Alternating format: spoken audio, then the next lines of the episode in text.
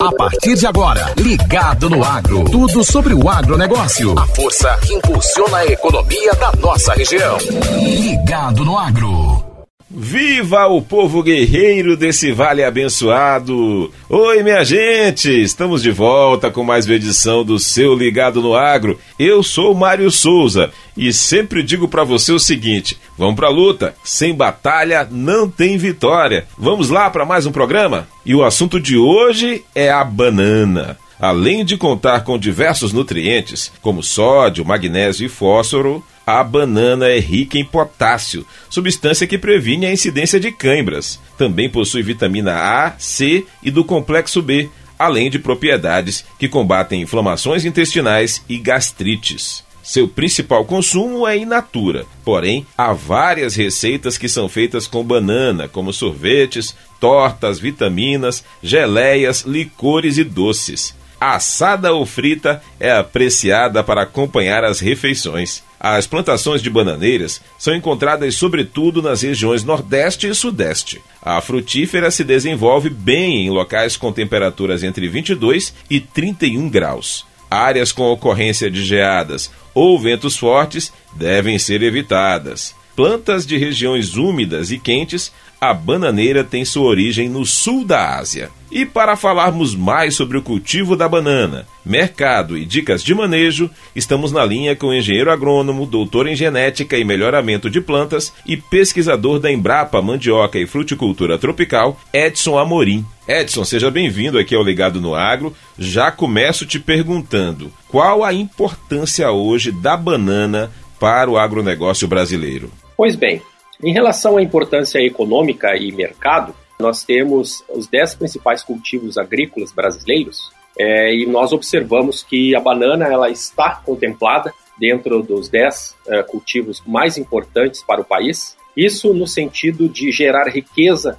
para o nosso país. Então, a banana hoje, de acordo com dados do MAPA, dados bastante atualizados de 2021, a banana ela é considerada uh, o oitavo alimento, a oitava cultura mais importante para o país e tem gerado ou gera anualmente algo em torno de 12,5 bilhões de reais é, de riqueza para o agronegócio brasileiro.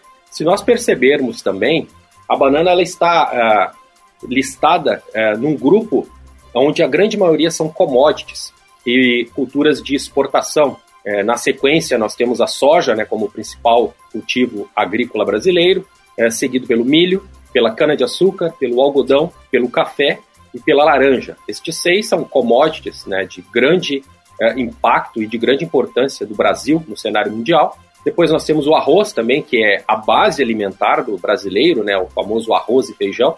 Né, o feijão vem na sequência após a banana e o tomate ele figura também entre os cultivos agrícolas mais importantes. É, hoje, os dados mais atuais indicam que a produção brasileira ela está em torno de 6,7 milhões de toneladas ao ano. E ontem eu fiz uma pequena revisão e, de acordo com dados do IBGE, nós temos aproximadamente 200 mil estabelecimentos rurais é, que fazem uso ou que têm a banana como uma de suas fontes de renda. Tá? Então, são algo em torno de 200 mil estabelecimentos. Mais precisamente, são 202 mil estabelecimentos. Então, isso também demonstra a grande importância é, da bananicultura no Brasil. Né?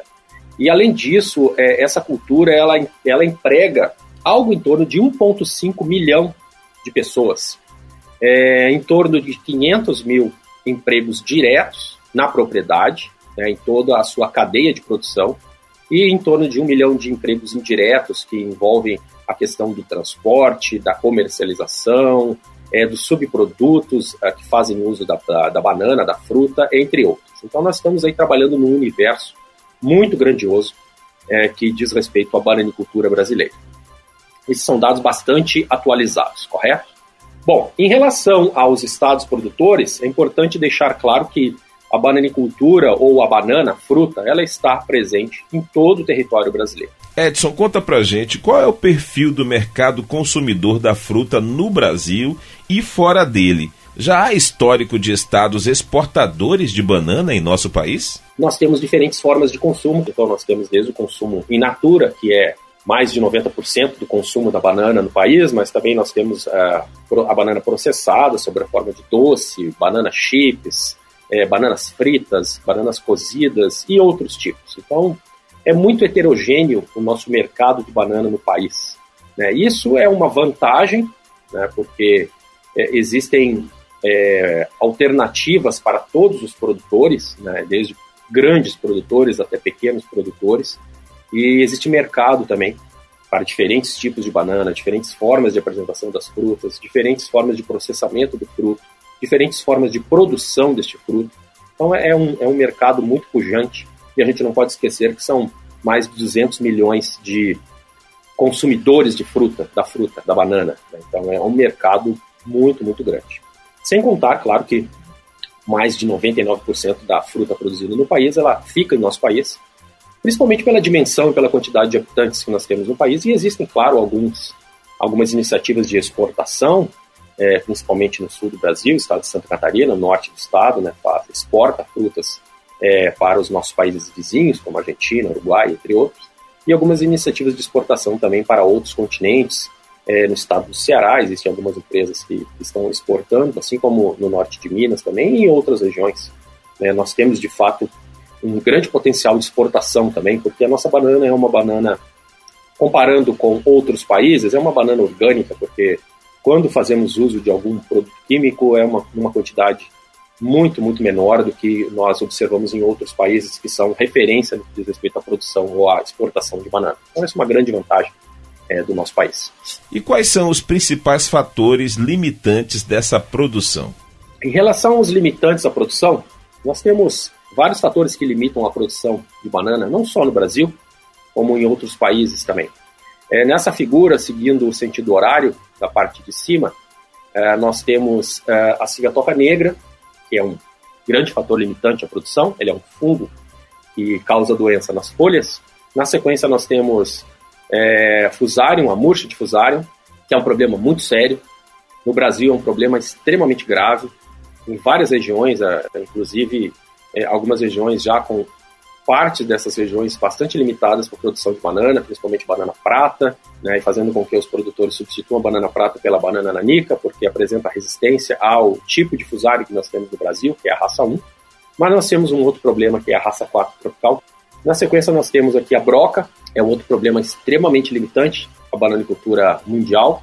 É, temos uh, problemas também associados à qualidade dos frutos, que é um problema de manejo e muitas vezes é um problema genético também, então é um limitante. Nematóides é um outro problema muito sério, é um que a gente chama de uma doença oculta. Nós só enxergamos quando as nossas plantas já estão tombando ou já estão tombadas, e quando a gente percebe isso na lavoura já é tarde, porque o dano já foi causado. Então é, é muito difícil e ao mesmo tempo é fundamental nós realizarmos o monitoramento dessa doença, dessa praga, presente em nossos bananais, que é extremamente limitante. Então, os extremos de temperatura são muito importantes também e limitam a produção. O sul do Brasil é um exemplo claro de, é, de invernos bastante rigorosos para a produção de banana. O estado de Santa Catarina é um exemplo. E é, norte de Minas, Bom Jesus da Lapa e outros estados do Nordeste, é, além de Minas, claro, do Sudeste, é, mostram períodos de altíssima temperatura, além do, da, do limite fisiológico superior a produção de banana, então acaba causando também sérios prejuízos à produção. Na sequência, nós temos é, o déficit hídrico, né, muito comum e com essa tendência mundial é, do desequilíbrio causado pelas mudanças climáticas, nós temos observado períodos muito grandes de ausência de chuvas, né? E por outro lado, o outro extremo, excesso de chuvas também, o Vale do Ribeira é um exemplo muito claro, excesso de chuvas também causam grandes danos à bananicultura. Então, de uma maneira geral, é claro que existem outros fatores limitantes, mas estes fatores, eles, em grande parte, representam a, os, os principais limitantes à produção de banana, não só no Brasil, mas em outros países também. Edson, me conta quais são as variedades mais resistentes a pragas e doenças cultivadas no Brasil. Em relação a cultivares comerciais, é, como eu citei anteriormente, nós temos diferentes tipos de banana. Eu vou me atentar às mais é, relevantes para a bananicultura brasileira. Então, neste quadro, nós temos a banana Pacovan, uma banana muito conhecida no Nordeste. Nós temos a banana, a banana Pratanã e Companhia Limitada, entenda-se Companhia Limitada, variantes selecionadas a partir da Pratanã, como por exemplo a Prata Gorutuba e a Prata Catarina, que são bastante utilizadas pelos agricultores brasileiros. Temos a banana maçã e também podemos falar banana maçã e companhia limitada, como por exemplo a banana BRS Princesa, desenvolvida pela Embrapa, que está dentro desta família é, do tipo maçã. Temos a banana d'Angola e a banana Terra Maranhão, que são representantes importantes dos plátanos, que são aquelas, vamos dizer assim, bananas para cozimento, para fritura. E temos a banana nanica, que é um, uma das variedades, uma das cultivares representantes do tipo Cavendish. O importante é a gente observar aqui ao lado estas siglas aqui, ó, o SA é cigatoca amarela, é uma doença que quem trabalha com banana conhece muito bem. O SN é a cigatoca negra e o MF é a murcha de fusarium, ou também conhecido como mal do Panamá. Então, se nós observarmos a banana pacovã, por exemplo, e a banana prata e a banana maçã, todas são suscetíveis às cigatocas amarela e negra e a fusarium. As bananas, uh, os plátanos, né, a banana a d'Angola e o terra maranhão, elas são resistentes à cigatoca amarela, são muito suscetíveis à cigatoca negra e são resistentes à murcha de fusarium.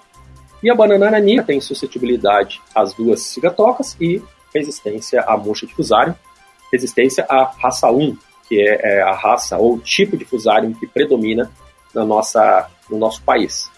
Rapaz, diante do que você está me dizendo, os controles dessas pragas e doenças ainda parece ter um grande caminho a ser percorrido para se alcançar aí uma solução definitiva para essa problemática. É isso mesmo? Isso mostra que nós ainda temos um grande desafio para a produção de banana, porque, é, por exemplo, cigatoca amarela e cigatoca negra existem práticas de manejo ou é, produtos químicos fungicidas que fazem controle dessas doenças. Mas nós temos observado por outro lado, que é, a quantidade de aplicações por ano ela tem, tem aumentado em nosso país. E isso é um fator que nos, nos causa preocupação também. Existem outros países, é, na América Latina e América Central, que é muito comum você fazer 60 aplicações por ciclo da cultura é, para o controle de escatoca negra. É praticamente você fazer uma aplicação de fungicida por dia é, durante um ciclo, ciclo de produção. Então, isso é, falando em sustentabilidade, isso é, é inviável. Né? Então, nós temos que realmente repensar essa nossa, essas nossas estratégias de controle. No caso da murcha de fusarium, infelizmente nós não temos controle químico conhecido e viável. Né? E o controle, o manejo biológico é, mostra-se promissor, mas ainda é muito incipiente. E assim como os sistemas de produção, o manejo biológico também ele é muito dependente do local, da sua realidade. Então, um manejo biológico que pode se mostrar eficiente no Vale do Ribeira, pode se mostrar ineficiente é, na região uh, do Vale do Cariri, no, no, no, Nordeste brasileiro. Então, isso também é um, é um, um problema. Então, por isso que é, nós sempre apregoamos, isso é de conhecimento de todos, que o componente genético, é, o melhoramento genético e o desenvolvimento de cultivares com resistência a murcha difusário é a melhor, ou talvez a única alternativa viável é, para se fazer frente a este problema. Gente, nós conversamos com o engenheiro agrônomo, doutor em genética e melhoramento de plantas e pesquisador da Embrapa Mandioca e Fruticultura Tropical, Edson Amorim, a quem agradecemos pelas ricas informações sobre a banana, nosso assunto de hoje. E o Ligado no Agro de hoje termina aqui. Mas se você tiver dicas, sugestões, por exemplo, se você quiser sugerir aí um tema para o próximo programa, entre em contato com a gente através do WhatsApp DDD 87 98812 9742. Próxima terça-feira estaremos de volta. A todos um forte abraço, muita paz, muito amor e saúde, minha gente. Você ouviu Ligado no Agro. Tudo sobre o agronegócio. A força que impulsiona a economia da nossa região.